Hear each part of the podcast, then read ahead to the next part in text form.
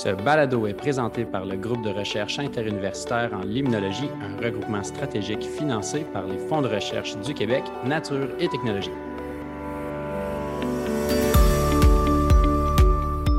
Alors, bonjour à tous. Ici votre animateur Pierre-Olivier. Au menu de l'émission d'aujourd'hui, un entretien avec la toute première directrice du Grill qui figure aussi parmi les scientifiques derrière la création de notre groupe de recherche.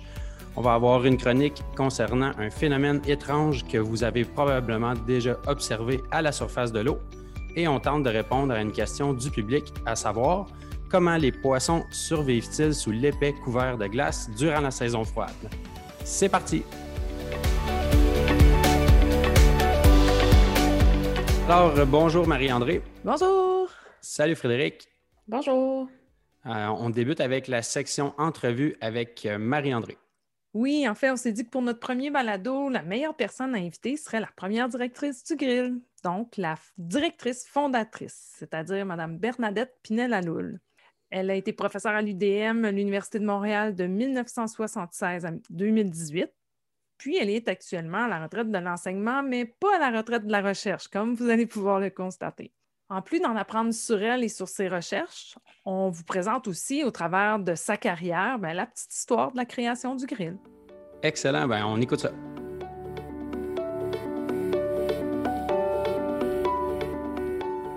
Bonjour Bernadette. Bonjour Marie-André. Écoute, avant de parler euh, du grill puis de tes recherches, j'aimerais ça en apprendre un peu plus sur toi. Donc, euh, d'où tu viens, puis que tu me racontes un peu euh, comment tu t'es intéressée à la science. Ben, moi, je suis venue au Canada et au Québec un petit peu par amour avec mon compagnon que j'avais rencontré en France.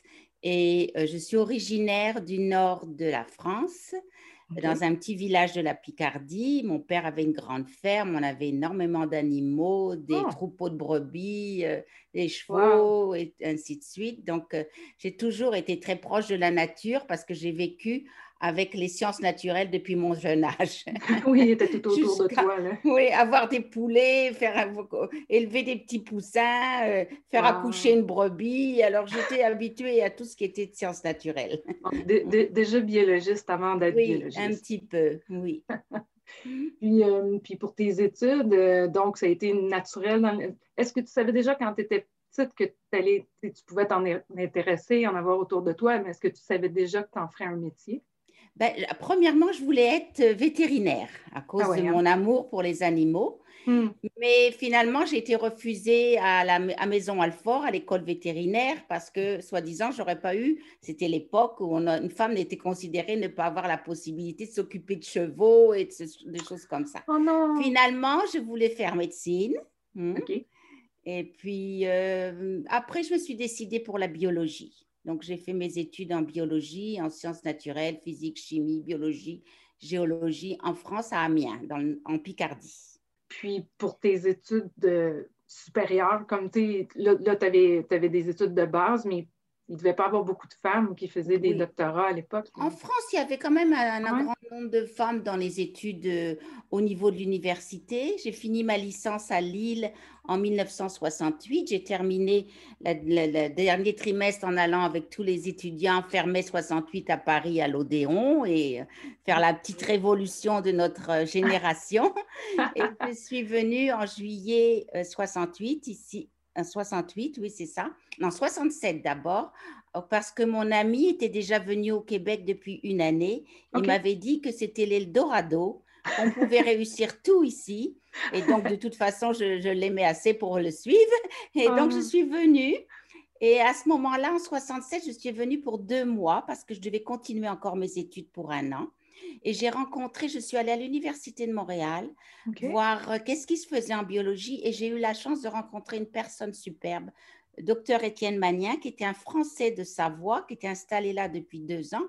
Et on a, on a, on a eu un entre, une- j'ai eu une entrevue avec lui. Il m'a dit si tu reviens l'année prochaine, je te prends comme étudiante à la maîtrise. Voilà comment s'est décidée ma carrière. Tout est Oh, n'est fait wow. que de hasard et de bonnes rencontres. Oui, hein? Oui. Alors, je, que- je suis revenue l'année l'année d'après définitivement, en 68. Je suis arrivée vers le, 20 juillet, 20-25 juillet. Le lendemain, j'étais déjà au bord du lac Saint-Louis en train de ramasser des mollusques et des choses comme ça dans les plantes aquatiques. Et c'est comme ça que j'ai commencé. J'ai n'ai pas ah. trop choisi. J'ai suivi le chemin qui s'est ouvert devant moi. Ah, mais c'est un beau chemin. puis, euh, donc, tu as fait ta maîtrise avec lui. Puis au doctorat, tu aussi, aussi j'ai fait ma maîtrise et mon doctorat sur l'écologie des mollusques d'eau douce, les limnés aquatiques, les, les planorbidés. J'ai fait euh, des, études classiques en dynamique des populations des mollusques euh, autour du lac Saint-Louis. Donc, j'ai connu comme ça un peu les, lacs autour de Montréal et euh, j'ai eu une expérience extraordinaire au laboratoire de M. Magnin, une ambiance avec tous les chercheurs qui, étaient là, les jeunes, les jeunes étudiants qui sont devenus des chercheurs au niveau du Québec après, la plupart d'entre eux. Donc, ça a été une expérience extraordinaire. Oui. Ouais, puis euh, après, après ton doctorat, est-ce que tu savais déjà que tu, voulais être ben, C'est-à-dire, j'ai terminé, j'ai voilà, ça, comme je te dis, la vie n'est faite que de hasard.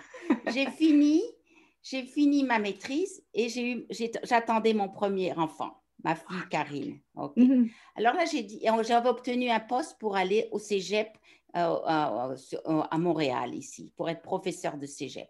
Je me suis dit, oh, je ne vais pas devenir professeur de cégep, je vais euh, accoucher bientôt et ceci, cela. Monsieur Manet a dit, est-ce que tu veux faire un doctorat? Je dis oui. Voilà. et puis, je suis partie pour faire un doctorat. J'ai fait mon doctorat. Ensuite, j'ai eu un engagement au laboratoire d'écologie de la baie James qu'il avait fondé pour s'occuper de l'évaluation écologique de la formation des réservoirs euh, du Nord, là, des réservoirs du Québec, de d'Hydro-Québec. Et donc, j'ai j'ai continué comme ça. Les deux dernières années de mon doctorat, c'était à temps partiel parce que je travaillais déjà comme attachée de recherche. J'ai eu un deuxième enfant, mais j'étais bien occupée. Mm. Oui, je peux imaginer. Puis de fil en aiguille, le poste de professeur, ben, de fil en aiguille, j'avais pas presque fini mon doctorat en 75 et il s'est ouvert un, poste à l'Université de Montréal en écologie aquatique. Fort heureusement, à cette époque-là, la compétition était plus restreinte. Hein. donc, on était trois candidats à se présenter et c'est moi qui ai eu le, le poste. Wow. Et puis donc, euh, j'ai commencé comme ça et euh, après, j'ai développé les cours en limnologie aquatique, en, impact d'environnement. Donc, j'ai développé plusieurs cours. J'ai commencé à monter mon équipe de recherche et voilà. Mm. Puis tes premières euh, recherches en tant que professeur ben, J'ai commencé d'une façon, je dis, nous, tout n'est que hasard. Quand j'étais au laboratoire d'écologie de la baie James, j'avais une formation sur les macro-invertébrés et en particulier les mollusques. Et euh, il est arrivé un professeur, Bernard, Bernard Dussard, qui était un spécialiste sur le zooplancton d'eau douce et les copépodes. Et euh, il, il m'a formé parce qu'on avait des échantillons de zooplancton de la baie de James, 300 échantillons. Et il m'a formé à l'analyse du zooplancton. Pendant trois mois, on a fait 20 échantillons parce que c'était un bavard infernal qui n'arrêtait pas de parler. Et j'ai dû finir les, 300 les, 280 échantillons restants l'année suivante. Donc, j'ai travaillé très fort pour faire ça.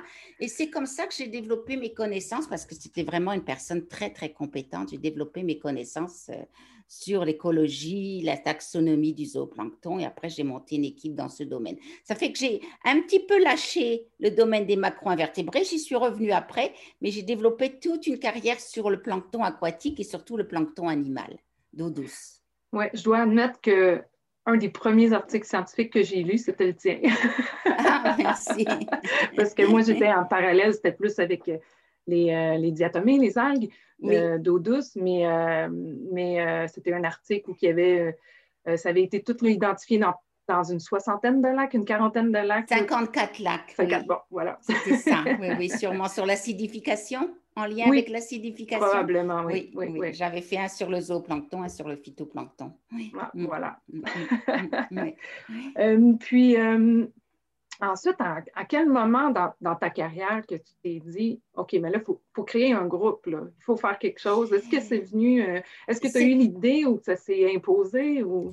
Premièrement, au début de ma carrière, j'étais sur deux demi-postes. Un demi-poste en tant que professeur-chercheur à l'Université de Montréal, au département de sciences biologiques, et un demi-poste en tant que chercheur responsable de la section écologie aquatique au Centre de recherche écologique de Montréal qui s'appelait le CREM, qui était dirigé par Dr. McNeil. Alors, on travaillait au Jardin botanique et j'étais aussi à l'Université de Montréal. Et euh, j'ai travaillé à peu près presque 5, 6, non, plus que 5 ans, jusqu'en 1983 j'ai travaillé euh, au, laboratoire de recherche écologique de Montréal et on a fait beaucoup d'interactions avec les géographes de l'Université de Montréal. Mhm. Et on avait une, euh, une subvention du FC, FCAR, c'est FQRNT maintenant. Et cette subvention, finalement, on l'a perdue en 83 faute de, de bonne de cohésion dans le groupe. Et moi, à ce moment-là, j'ai dit, qu'est-ce qu'on va faire? Le crème va fermer. Donc, je suis allée voir le vice, le recteur de l'Université de Montréal, Monsieur Simard, et je lui ai dit, avec Monsieur McNeil, on a été tous les deux, et je lui ai dit, je vous propose quelque chose. On va fonder un groupe en écologie aquatique interuniversitaire, parce qu'en 1984, j'ai passé une, la moitié de l'année à McGill avec mes collègues de l'hymnologie à McGill pour faire une, première année sabbatique. Ah oui. Donc, j'avais lié des liens avec eux. J'avais eu des relations avec Bill Leggett, avec Yap Kalf, avec Rob Peters, avec toute l'équipe qui avait là-bas. J'avais dit, au lieu d'être des limnologistes de chaque côté de la montagne, les Anglais d'un bord, les Français de l'autre, qu'on se fasse compétition pour les demandes de subventions au niveau équipe et autre chose, j'ai dit, on devrait être ensemble. Ils ont dit, ben c'est pas une mauvaise idée.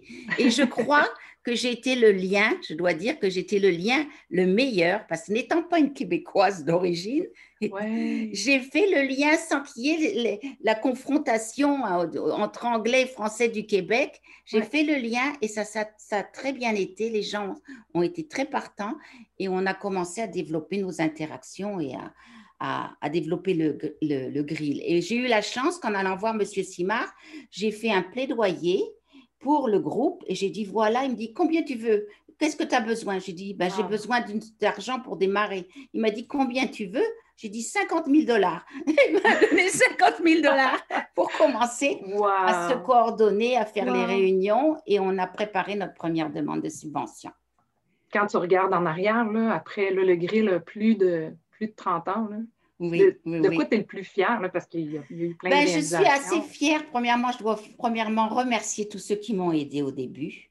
Il y avait mhm. Rob Peters qui a écrit toute la demande en anglais parce qu'on avait les, les, les, conversations, les, interactions entre nous, mais c'est lui qui a fait la base de la demande scientifique en anglais. Moi, je dois dire que j'ai fait une grande partie de la finition en français pour la présenter au FQRNT. Et puis, euh, on a eu un comité visiteur et Claudette a été la cheville ouvrière dans ça parce que sans Claudette, je ne serais pas arrivée. On a travaillé les week-ends, on a travaillé toute la semaine pour monter cette demande, recevoir le comité visiteur. Et on a eu notre première demande de subvention accordée en 91, je crois, euh, pour 150 000 dollars par année. Mm-hmm. Puis on parle de Claudette, qui était une technicienne en administration, mais qui est devenue, oui. de temps, du temps, une, une adjointe administrative. oui, incontournable. oui, c'est ça, oui, qui a récemment euh, pris sa retraite il y a quelques années. C'est ça, oui, oui. Et puis, euh, donc après, ben, j'ai été directrice pendant dix ans. On a fait plusieurs demandes de subventions qui ont toutes été euh, acceptées avec succès au, au, Québec. Et on a pu continuer comme ça à grossir. On a commencé avec une personne de l'UQTR, Pierre Magnan. On a commencé avec deux ou trois personnes de McGill. On avait aussi le groupe de l'Université de Montréal, on était 4-5. Donc, on a commencé, on était une dizaine de personnes pour mhm. commencer. Et finalement, maintenant, je pense qu'on est 40 à 50 professeurs, on est 57, si je ne me trompe pas. 57 professeurs, plus de 200 étudiants ah et postdoctorants. Et on est devenu le plus gros centre de recherche en écologie aquatique, je dirais, au Canada. Absolument. Puis je pourrais peut-être même dire en Amérique du Nord pour la structure aussi intégrée et aussi large qu'on a. Oui, absolument. Et on est reconnu au niveau international. Alors je dois dire que ça, d'une part, c'est une de mes meilleures réussites. Et de l'autre côté, c'est mon laboratoire en écologie aquatique.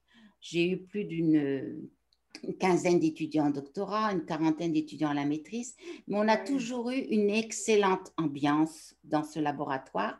Et je dois dire que c'est grâce à une personne en particulier, à Ginette Méthode, qui a été mon agente de recherche et mon assistant ben pendant plus de 35 ans, pendant toute ma carrière et qui dirigeait d'une main de maître tout le laboratoire. Moi, je donnais les idées, je donnais les bonnes orientations, mais c'était elle qui s'occupait de la cuisine de tous les jours, pour laquelle j'aurais jamais eu la patience.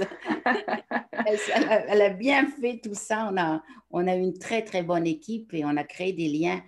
Aussi, j'ai beaucoup créé de liens au niveau international, ce qui m'a aidé aussi. Mm. Oui. Puis, euh, aujourd'hui, tu es à la retraite une retraite de l'enseignement, mais tu poursuis quand même des recherches en tant que professeur émérite euh, à l'UDM. Explique-nous, c'est quoi là, ce genre de fausse retraite-là, parce que c'est un peu étrange. Oui, ben, ma, ma, retraite officielle, elle a été en 2013, mais j'ai été réengagée comme professeur à demi-temps dans le cadre d'une entente, et de 2007 à 2011, j'étais directeur du département. Ça fait que j'ai eu beaucoup de, de, de, travail à la fin, et j'ai donc pas pu finir tous les travaux de recherche que j'avais en cours.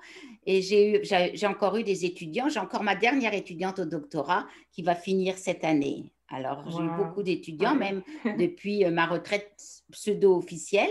Mais en fait, j'étais à la retraite officiellement euh, en 2018 et j'ai terminé mes cours en 2017. Et depuis ce temps-là, ben, j'ai été nommée professeur associé à l'Université de Montréal, professeur émérite aussi. J'ai encore au bureau au campus 1000 et je continue, j'ai continué à, diriger les étudiants, les, les, les, thèses et les maîtrises de mes étudiants qui n'étaient pas finis. Et actuellement, ce que je fais, c'est que je termine tous des articles qui étaient importants pour ma carrière et j'ai des collaborations avec Environnement Canada. J'ai encore, euh, j'ai fait quatre articles cette année, dont un article qui découle de la conférence Rigler que j'ai présentée à la Société canadienne de l'immunologie en 2019. Oui. Et euh, il m'en reste encore cinq. Parce que je tiens, moi, c'est je suis comme ça, il faut que le, le travail soit terminé. Donc, j'ai encore cinq articles qui m'apparaissent valables pour publication et qui découlent de projets de doctorat et de maîtrise. Et c'est ça que je suis en train de terminer. Et parfois, je prends la collaboration de, de certains collègues quand ils ont plus de compétences dans certains domaines. Et je fais aussi actuellement un livre avec une collègue française du Muséum d'histoire naturelle du Canada Danielle ah. Defay, qui était la compagne et l'étudiante la, de Bernard Dussard, justement, sur les copépodes d'eau douce du Canada. Ah, en 2013, j'ai fait une grande étude sur l'ensemble des, des, des, du zooplancton d'eau douce, les, surtout les crustacés d'eau douce, dans 2000 lacs à travers le Canada. Donc, j'ai une banque de données extraordinaire parce qu'en plus, j'ai récolté celle d'un collègue euh, euh, du Manitoba Casimir Patalas, qui m'a donné toute sa banque de données. Donc, on a publié mm. d'abord un, article qui est très scientifique, très pointu. Mais là, on veut utiliser cette banque de données, plus la banque de données qui avait été récoltée par Bernard Dussard en Ontario, pour faire une présentation comme un format atlas sur les copépodes d'eau douce du Canada on va avoir bon, les, clés d'identification, la taxonomie, et pour chaque espèce, on a une fiche. Pour l'instant, on a, on a 140 espèces à faire, j'en ai fait 15 avec ma collègue. Alors, on a du travail pour au moins deux ou trois ans. oui. Ah oui, donc, ça va être un atlas, on aura la taxonomie, l'écologie, la distribution, parce qu'actuellement, le grand problème, c'est qu'on perd toute l'expertise taxonomique. OK sur l'identification. J'ai plein de mes nouveaux collègues qui veulent rentrer dans le domaine de l'analyse des macro-invertébrés ou du zooplancton, qui me disent qu'est-ce que je fais pour identifier? Ils ne savent pas identifier. La plupart des gens savent faire de la génomique. Hein. Alors, ils vont avoir des codes barres pour chaque espèce, mais ils ne savent même pas à quoi, à quoi ressemble cette espèce. Alors, nous, on veut faire un atlas qui va être comme un livre de base pour tous ceux qui vont travailler sur les copépodes pour pouvoir identifier les espèces, savoir où on les retrouve et avoir quelques informations de base sur chacune des espèces et les clés taxonomiques d'identification. Alors, ça sera comme un petit peu mon héritage, c'était mieux. Oui, ça, ben, ça. va être énorme. je pense finir ça vers 2023, euh, si tout va bien. ah, c'est super. Est-ce que, mais mis à part ce livre, est-ce qu'il y a une publication ou une recherche que tu as faite dans le passé que tu dis ça, c'est, ça a vraiment été marquant? C'est vraiment quelque ben, chose. je dirais qu'il y en a trois sur lesquels c'est des banques de données qui ont toujours été utilisées. La première, c'est un article que j'ai publié en 1979 sur les lacs et les rivières du territoire de la baie James, où on a appliqué dès cette époque les méthodes d'analyse multidimensionnelle développées par Pierre Legendre, qui sont encore tout à fait d'actualité maintenant. Peut-être rénovées, un peu remises à jour, mais encore les mêmes. Le deuxième, c'est celui que j'ai présenté en 1990 sur le 54 lacs au sud du Québec, en dessous du 52e degré de latitude nord, qui s'en allait de l'Outaouais jusqu'à euh, Havre-Saint-Pierre. Et on a étudié les effets de l'acidité naturelle et de l'acidité d'origine anthropique sur les communautés de zooplancton. On a réutilisé cette même banque de données. En 2017, on a rééchantillonné une partie de ces lacs, plus d'autres, avec Environnement Canada, et on vient de publier actuellement le, euh, à CJFAS, on a publié un article qui ont fait la comparaison entre les années 80 et les années 2017. Ah, oui. Et puis le dernier que j'ai publié, c'est celui publié en 2013 sur le, la biogéographie, la biodiversité des, des, crustacés dans plus de 2000 lacs au Canada. Ça, c'est comme une. C'est en fait la base de données qui va servir de départ pour savoir qu'est-ce qu'on avait au Canada actuellement dans les années 60 à 90 avant les grands changements climatiques. donc, ça, sera comme une, base de données de, de, de, départ qu'on pourra comparer avec ce qu'on trouve plus tard. Alors, c'est les trois. Puis, ça sera peut-être mon livre s'il est fini. Oui, c'est ça. Ben, c'est pour ça que je disais, à part, à part le livre là, qui s'en vient. Là. Oui, oui, oui. c'est ça. Oui. Ben, en tout cas, tu as vraiment eu un, parcours, un cheminement euh, fascinant dans ta carrière. Euh, je crois qu'aujourd'hui, les membres du Grill, là, on peut dire qu'on est tous euh, heureux que tu aies créé ce, regroupement. Puis on est, on est reconnaissant du travail parce qu'au début, ça ne devait quand même pas être si évident de mettre tous les gens ensemble, d'aller chercher les fonds pour une première fois. Ben, ça a pas été, ça a été difficile, mais ça a été un plaisir parce que j'ai senti la collaboration avec beaucoup de gens. J'étais bien épaulée. Euh, il y avait de l'enthousiasme et de la passion de la part des gens. Alors, c'est facile de travailler quand tu sens que tout le monde est d'accord et donne son maximum. Euh, va dans le même sens. Là. va dans le même sens, oui. Et je suis bien contente de voir tout, ce qu'on a fait après les anciens directeurs. Il y a eu Yves Fréry, il y a eu Pierre Magnan, maintenant il y a Béatrice Bessner. Je trouve que chacun a apporté encore mieux, mieux, mieux, parce qu'ils avaient des expertises plus fortes que moi dans certaines choses et des, atouts peut-être administratifs un peu, un peu mieux, un peu mieux, meilleurs, je veux dire. Et euh, moi, j'étais avec ma, ma, ma naïveté. Heureusement, il faut être naïve. Parce que si on sait ce qui nous attend, on ne le ferait jamais. La naïveté, l'enthousiasme, l'envie de, de, développer quelque chose. Écoute, moi, quand j'ai été engagée, c'était déjà le deuxième directeur, Yves Prairie, qui était là. Je n'ai pas, eu, pas eu la chance de travailler avec toi, mais je dois admettre que j'aurais vraiment aimé ça.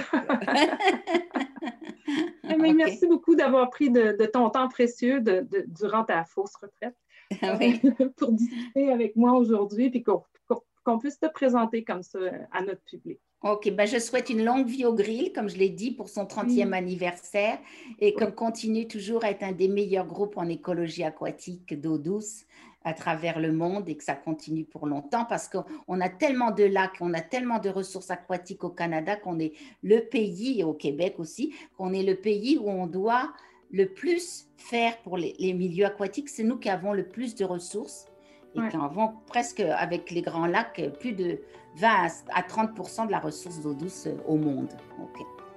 Quel, beau mot de la fin. Merci beaucoup, Bernadette. Merci, Marie-André, avec plaisir. Au revoir.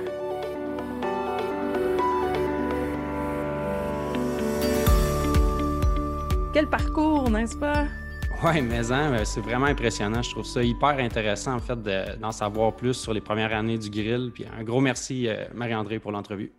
Ça fait plaisir. Yes. Euh, alors, Frédéric, chronique aquatique.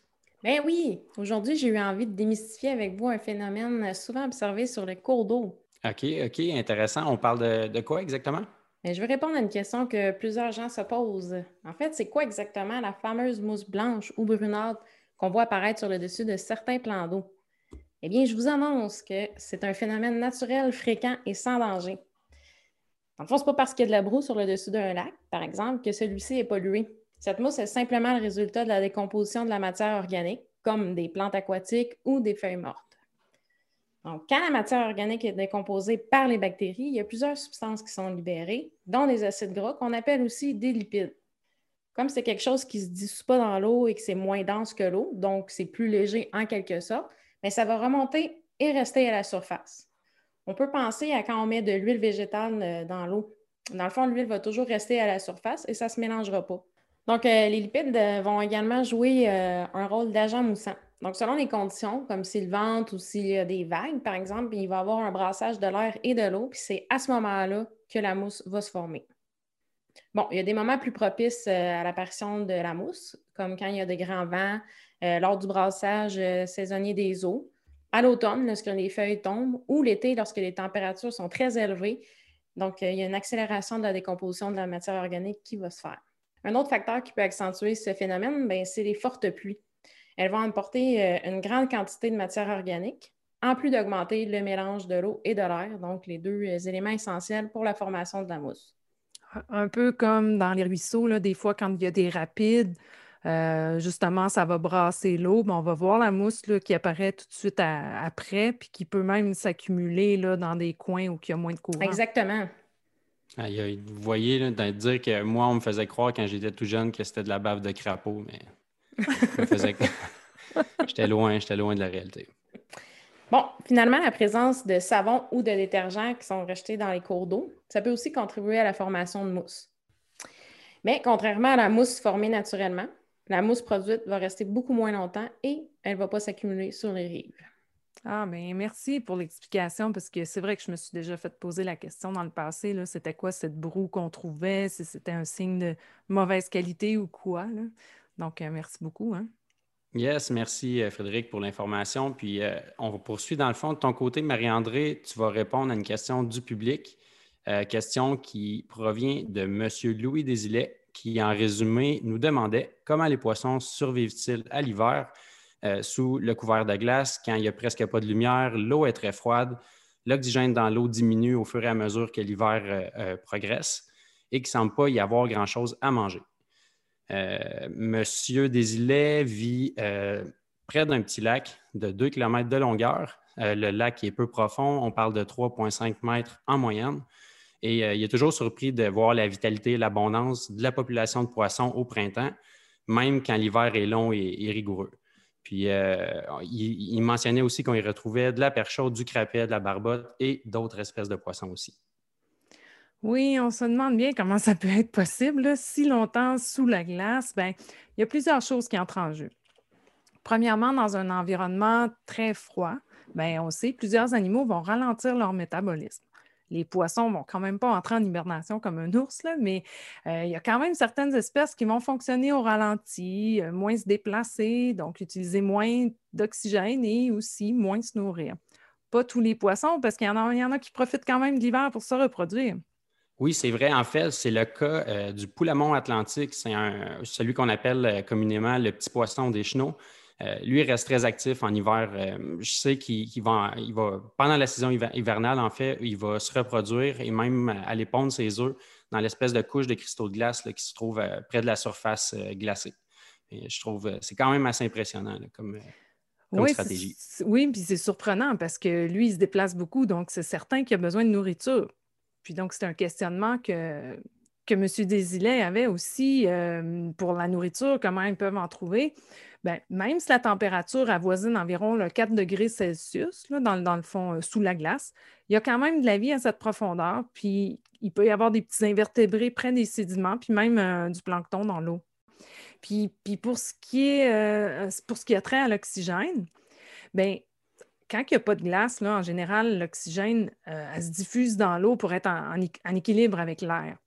Fait qu'on comprendra qu'une fois que le couvert de glace est établi, est installé, il ne peut plus y avoir cet échange-là.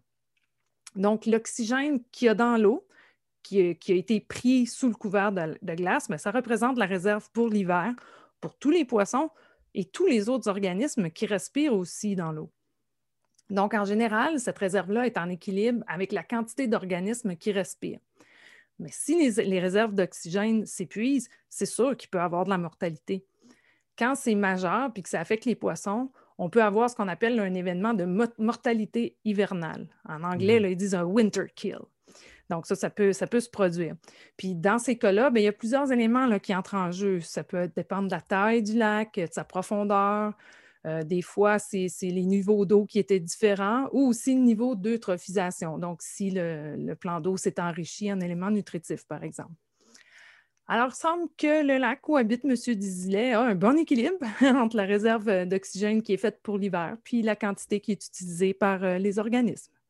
Oui, bien, très intéressant, Marie-André. Un grand merci pour l'information. Puis euh, voilà un mystère de plus de résolu. C'est ici que se termine notre émission pour aujourd'hui. Encore une fois, un grand merci à Bernadette Pinel-Aloul pour l'entretien et à M. Désilet pour la question. À la prochaine émission, on échange avec Yves Prairie qui a repris le flambeau à la direction du grill après Mme Pinel-Aloul. On va parler d'espèces aquatiques d'eau douce qui sont méconnues. Et comme à l'habitude, on va répondre à une question parmi celles que vous nous aurez envoyées. Le lien pour envoyer les questions est disponible dans la description de l'émission d'aujourd'hui. C'était vos autres Pierre-Olivier, Marie-André et Frédéric. Merci à tous. Pour ceux qui étaient des nôtres pour la première fois, on vous invite à écouter notre toute première émission afin d'en apprendre davantage sur le grill et sur notre balado. J'espère que vous avez apprécié. C'est un rendez-vous pour la prochaine émission. Portez-vous bien d'ici là.